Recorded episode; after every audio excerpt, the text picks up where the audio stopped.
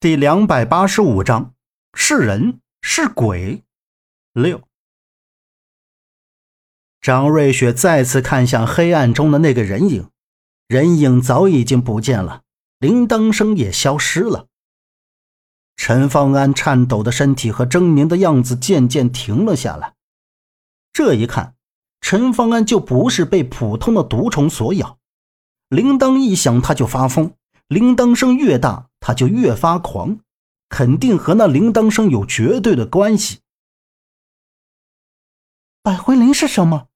难道它可以控制人的行为？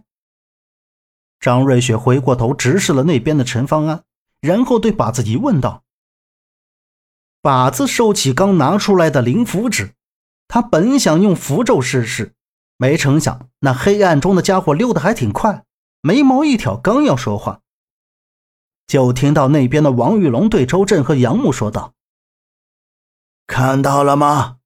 这就是为什么要把中毒的人杀掉的原因。百魂灵的铃铛是控制中毒人的工具，基本没有任何一个人的意志是可以战胜他的。”杨木憔悴的脸颊颤巍巍的抬起头，打断了王玉龙的话，激动道。就算是这样，你也不能随意剥夺他人的生命，更不能杀。王玉龙勾起嘴角，摇摇头，目视杨木，喝道：“地下的世界你不懂，看你的样子，感觉不太好。希望你能坚持到打开唐王主墓的大门。我们走。”看到盛气凌人的王玉龙拄拐往前走。周震勒住陈方安的胳膊，瞪着王玉龙的背影，喝道：“我就不信他说的话！什么百灵人，别让我再碰到！杨木，坚持住，等一下咱们找机会就摆脱掉他。先找出口上去，送你去医院。”周震的声音渐渐变小，与身旁的杨木示意着。一群人抛下那几具死透了的尸体，继续前行。然而，靶子没有回答张瑞雪的疑问，只是说了一句：“小姐，等出去，我慢慢告诉你。”张瑞雪没有继续问，点了一下头作为回应。二人便跟在人群后面往前走。话说，杨木这一次受伤，失血也很多，但是没有失去意识，他一直保持着清醒的状态，除了身体虚弱、面无血色。思维和语言都没有受到影响。杨木自己也感觉到这一次的不同，他认为是自己在古墓中待的时间太长，受潮湿阴冷的环境和那些久远的古物磁场所致。被夏洛伊搀扶着，一边走一边给他的手掌上药。张瑞雪跟在后面默默的看着。其实，在看到杨木这种情况之后，就认为杨木的症状与自己看到那些石壁画记录的内容十分相符，但又感觉不太可能。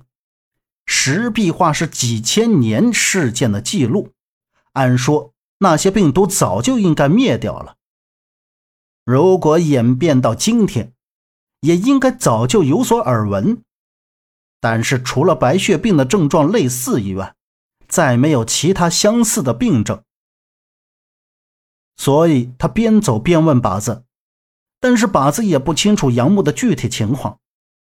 张瑞雪只好等有机会再亲自问杨木。他只是希望这不是最后的机会。唐王主墓室就像是一个被特意设置的迷宫，圈了起来。跟在王玉龙的后面，他们大概走了两个多小时，穿过了三条山洞，还有两条地洞。虽然路不好走，却也没有遇到什么危险的东西。其他的墓室也没有看到，就连百魂铃的铃铛声也没有遇到。可见王玉龙下来过多少次，应该都是到达主墓室后打不开石门而失败告终的吧？杨木这样想着。不知道王玉龙为什么认定自己一定能打开大门。杨木半眯着双眼盯着前方，沉重的脑袋始终没有想通。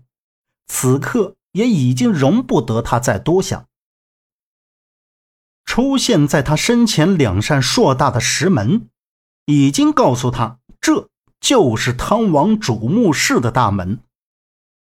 再看石门前方立着一尊青铜人像，这青铜人像竟与石壁洞中的八杆将军的石像十分相似，只是手臂的姿势不一样。这尊青铜人像的双臂姿势是双手弓请的样子，整张面部也不是凶神恶煞狰狞的脸，仿佛这副手势模样是像在请神灵一般。在石门的两侧各有两个灯带柱的石雕灯，石雕的外观有些特殊，是火焰的形状。众人站在青铜人像前面，看向大石门。石门上并没有什么纹络图案，只是两扇紧闭的石门。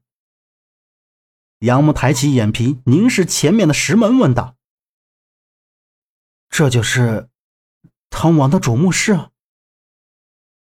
周震瞥了一眼青铜人像，喝道：“不会吧？这个家伙是汤王？呆头呆脑的，怎么看这脸和之前那个墓道里的石像那么相似？”这是唐王的得力干将八杆将军。下面我来说说这里的情况。王玉龙把面前主墓室外的大概情况说了一下。杨木又缓缓走到大石门前，他目光炯炯地扫向石门，思索着：如果父亲走到这里的话，一定会留下标记。于是他一边摸索，一边搜寻箭头或者其他标识，但最后什么也没发现。杨木喘息着返回到青铜人像前，身子突然一软，瘫到了地上。杨木一倒下。就把周震他们吓得慌张不知所措，赶忙冲到他的身边。周震问夏洛伊要止血药，夏洛伊把手里的止血药瓶打开后，脸色一变，眼圈湿润道：“药没有了。”这是跟随行医生要的第三瓶止血药已经用光了，而杨木缝合的手掌心依然在往外渗血。王玉龙三步并两步走到杨木的身边。脸色阴沉，命人将周震他们拉开，把已经失去意识的杨木搀扶了起来，带到他的面前。王玉龙对瘫软的杨木予以关心的样子，伸手拍了拍杨木的肩膀，喝道：“坚持住，年轻人，这里只有你能打开这扇大门，你可不能就这样放弃自己。啊，对，还有。”你不想知道你父亲当年在这里留下了什么特殊的东西吗？把他给我扶过去，医生，想办法让他给我保持清醒。王玉龙冲着一旁随行的医生怒喝道：“周震见他们把杨木的上衣外套都脱了，随行的医生给杨木注射针药。周震不知道他们给杨木打了什么药。”就看到杨木全身抽搐，激动不已的冲王玉龙大吼道：“你们在干什么？